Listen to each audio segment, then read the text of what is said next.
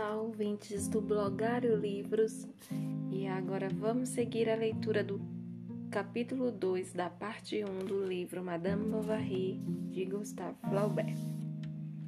Certa noite, cerca de 11 horas, despertaram com o barulho das patas de um cavalo que parava à porta.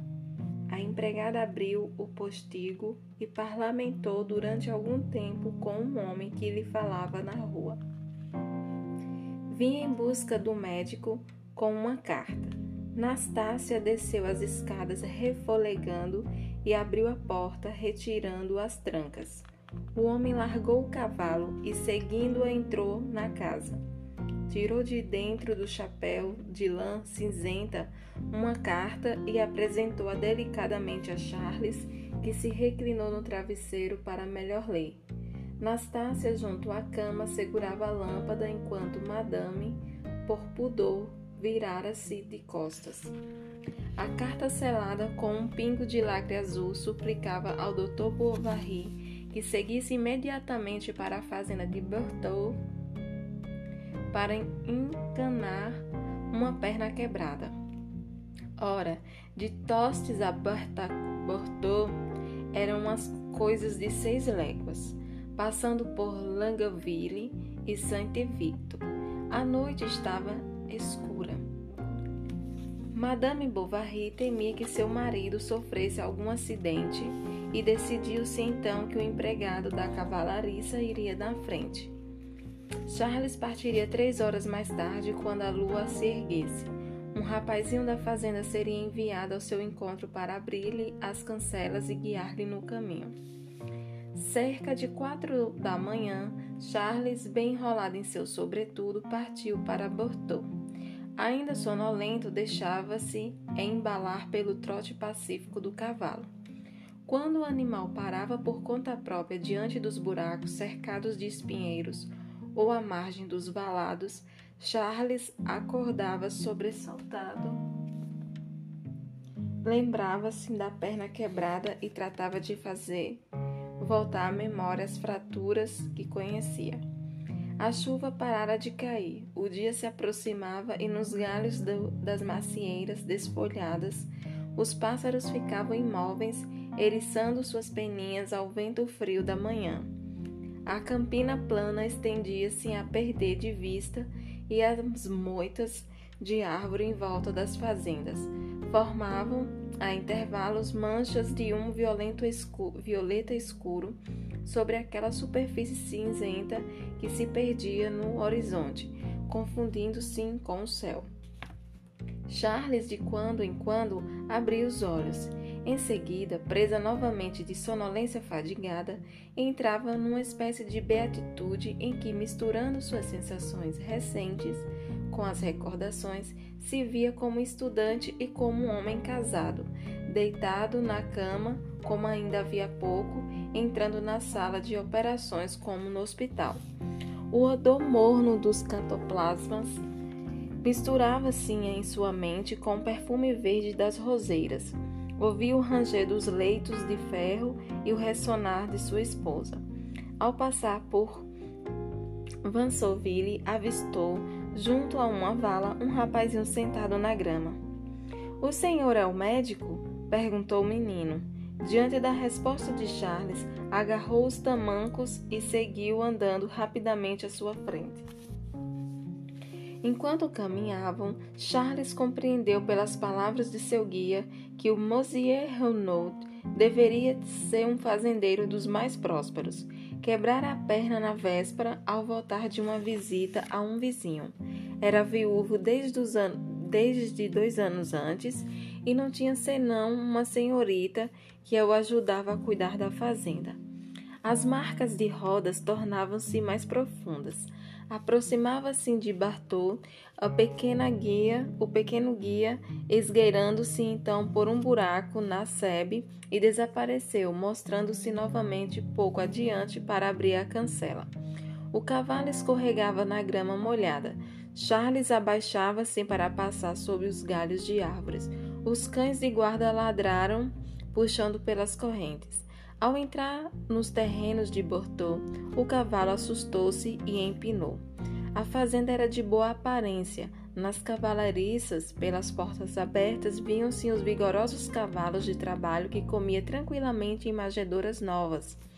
Ao longo dos edifícios estendia-se as estarqueiras de onde se envolava vapor. Por entre galinhas e perus passeavam cinco ou seis pavões, luxo dos galinheiros de região de cor. O curral dos carneiros era enorme, os silos altos e paredes lisas. No barracão havia duas grandes charretes, quatro arado e com seus chicotes arreios, enfim, com um equipamento completo, cujas mantas de lã azulada estavam cobertas de poeira que caía dos tetos. O terreiro era um em aclive, com árvores simetricamente espaçadas, o ruído agradável de um bom de um bando de gansos e fazia-se ouvir junto ao lago. Uma moça vestida de lã azul com três saias apareceu à soleira da porta para receber hum, Mr. Bovary, levando-o para a cozinha onde ardia um belo fogo. O almoço dos empregados fervia em redor e pequenos potes de barro em formato desigual. Roupas úmidas secavam no interior da chaminé. A pá do fogo, as pinças e o bico do fole, todos em proporções colossais brilhavam como aço polido, enquanto ao longo das paredes se espalhava em uma abundante bateria de cozinha em que se refletia desigualmente a chama clara da lareira, misturando-se com os primeiros raios do sol que atravessavam as janelas. Charles subiu para ver o doente. Encontrou na cama, suando sob as cobertas e tendo já atirado para longe de si o, o barrete de algodão. Era um homem baixo e gordo, de uns 50 anos, e de pele branca com olhos azuis, calvo da parte anterior da cabeça, com brincos nas orelhas. O seu lado, sobre sua cadeira, havia uma grande garrafa de aguardente que se servia de vez em quando para criar coragem. Mas ao ver chegar o médico, sua disposição desapareceu, e ao invés de praguejar com vinha fazendo havia doze horas, passou a gemer debilmente. A fratura era simples, em qualquer complicação. Charles não poderia imaginar um trabalho mais fácil. Em seguida, lembrando-se das maneiras de seus mestres à cabeceira dos doentes, confortou o paciente com toda espécie de palavra de consolo e carícias cirúrgicas, que são como um óleo lubrificante dos bisturis. Para improvisar as talas, mandou buscar pequenas ripas, encolhendo algumas e polindo-as com um pedaço de vidro, enquanto uma empregada cortava tiras de pano para a atadura de M. tratava de costurar almofadas. Como demorou a encontrar o estojo de costura, o pai impacientou-se e ela nada respondeu, mas picou o dedo com a agulha enquanto cosia, levando-a à boca para limpar o sangue. Charles admirou a brancura de suas unhas, eram brilhantes, finas na ponta, mas limpas com os marfins de Dieppe e talhadas em forma de amêndoas. A mão não era tão bela, um pouco pálida demais, talvez enrugada nas falanges. A moça era esbelta, mas sem muita suavidade nas linhas. O que tinha de mais belo eram os olhos. Embora fossem castanhos, pareciam negros por causa dos cílios longos e seu olhar era franco, com um atrevimento cândido. Pronta a atadura, o médico foi convidado pelo próprio Hound a comer qualquer coisa antes de partir. Charles desceu a sala ao rés do chão. Dois lugares com talheres de prata estavam postos em uma mesinha, junto com uma grande divã coberto com uma coxa com bordados e representavam figuras turcas. Um perfume de flores e de panos úmidos envolvavam-se do grande armário de carvalho fronteira à janela. No chão, pelos cantos, arrumavam-se pilhas de sacos de trigo. O silo vizinho estava cheio demais e comunicava-se com a sala por degraus de pedra.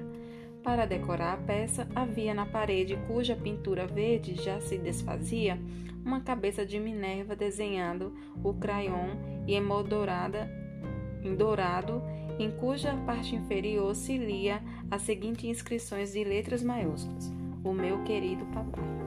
Falaram inicialmente do doente, depois do tempo, do inverno frio, dos lobos que corriam pelos campos à noite, Emile Renault não gostava do campo, especialmente agora que teria que ficar praticamente sozinha para cuidar da fazenda.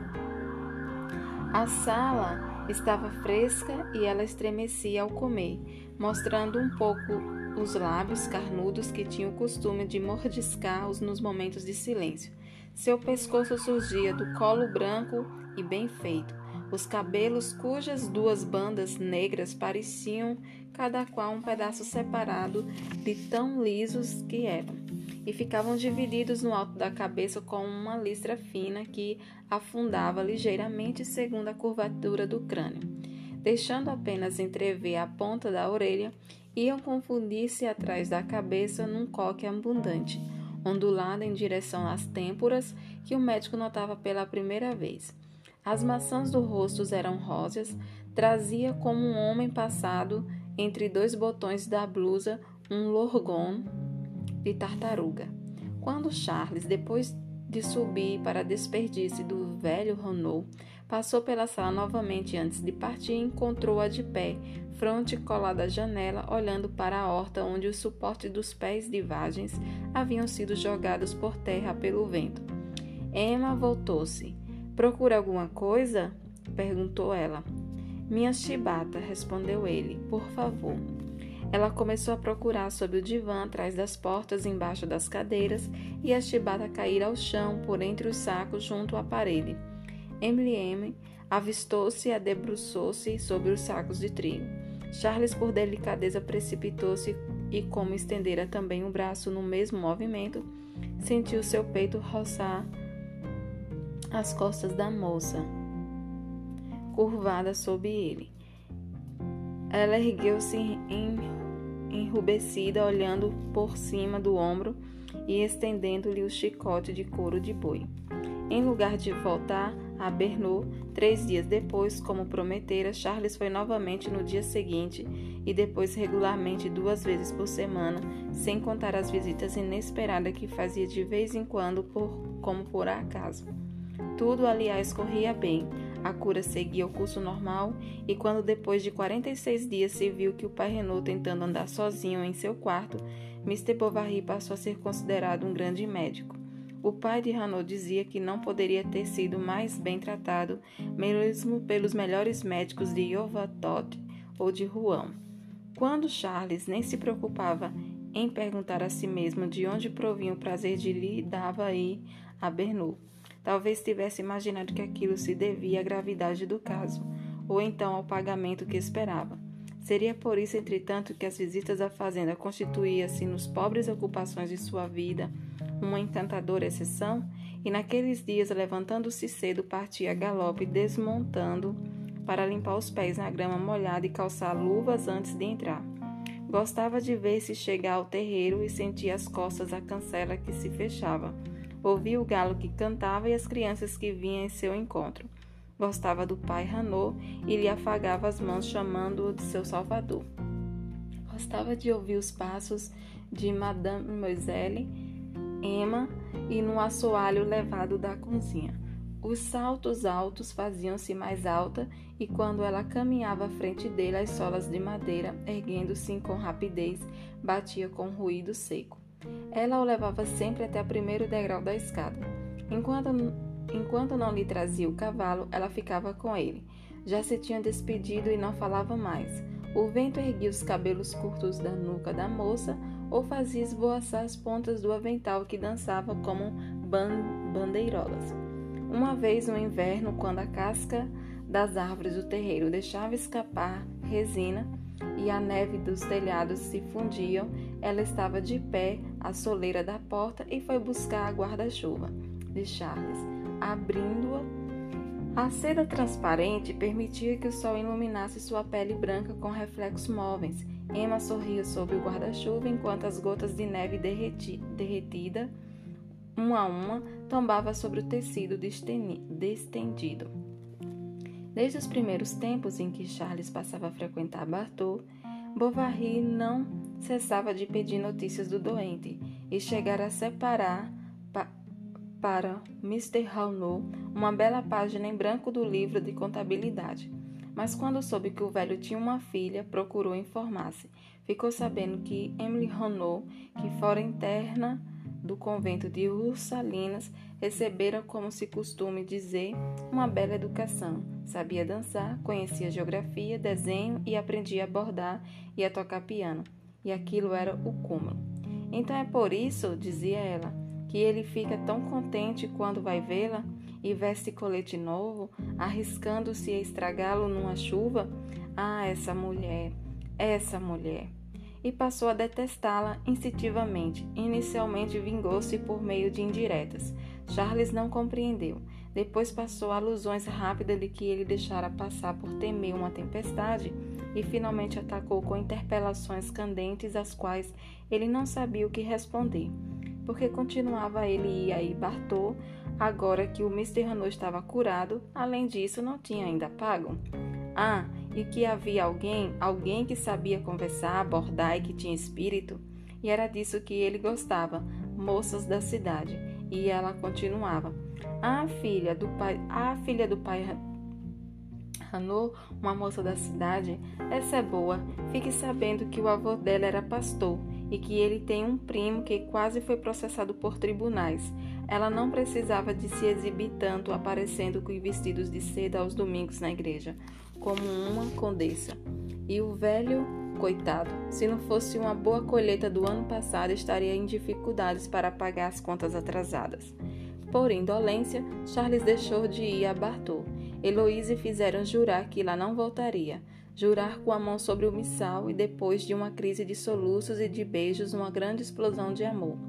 Ele obedeceu, mas a força do seu desejo protestou contra o servilismo de uma conduta e uma espécie de hipocrisia ingênua passou a acreditar que essa proibição de vê-la fosse para ele como um direito de amá-la. E além disso, a viúva emagrecia, tinha os dentes longos e trazia em qualquer estação um chale negro sobre os ombros, cuja ponta lhe descia entre os omoplatas estava sempre metida em vestido que envolvia com uma bainha e uma faca, curto demais, mostrando-lhe os tornozelos sob meias cinzentas. A mãe de Charles vinha visitá-los de vez em quando, mas depois de alguns dias a nora começava de cochichos com a sogra e então as duas mulheres com os dois gaguilhões passavam a espicaçá-lo com suas observações e reflexões. Ele comia demais, por que será que oferecia sempre bebida no primeiro que entrasse em casa e teimava em não vestir agasalhos de flanela? Aconteceu que no começo da primavera do tabelião de Egnorville, o depositário do dinheiro da viúva Boque fugiu para o exterior, levando consigo todo o ouro de seus clientes. Heloíse, na verdade, possuía ainda, além de títulos avaliados de seis mil francos, a casa da rua Saint-François. Mas o fato era que toda aquela fortuna de que se tinha falado em altos brados, nada a não ser alguns móveis e pratos havia aparecido na casa. Era preciso esclarecer o assunto. A casa de Deep estava enterrada nas hipotecas até o teto e que estivera depositado com o tabelião somente Deus sabia agora, e os títulos não se excediam mil escudos. A mulher mentira sobre suas posses, e em sua exasperação, Bovary, pai atirado, atirando e espatifando uma cadeira contra o chão, acusou a mulher de ter havido feito infelicidade do filho, amarrando uma égua magra cujos arreios não lhe valiam a pele. Foram ambos as tostes e houve explicações, houve cenas. Heloísa, em prantos, lançando-se aos braços do marido, suplicou que a defendesse dos sogros. Charles fez menção de defendê-las. Seus pais se zangaram e partiram. Mas o golpe estava dado. Oito dias depois, quando estendia a roupa no quintal, teve um acesso de tosse e escarrou sangue. No dia seguinte, quando Charles estava de costa fechando a cortina da janela, ela falou de repente: Ah, meu Deus! Suspirou e desmaiou. Estava morta. Que coisa inesperada! Quando tudo terminou no cemitério, Charles voltou a casa. Não havia ninguém no andar do térreo. Subiu no primeiro andar, entrou no quarto e viu o vestido dela ainda pendurado no cabide. Encostando-se então à secretária, deixou-se ficar até a noite perdido numa alucinação dolorosa. Ele amara a mulher, apesar de tudo.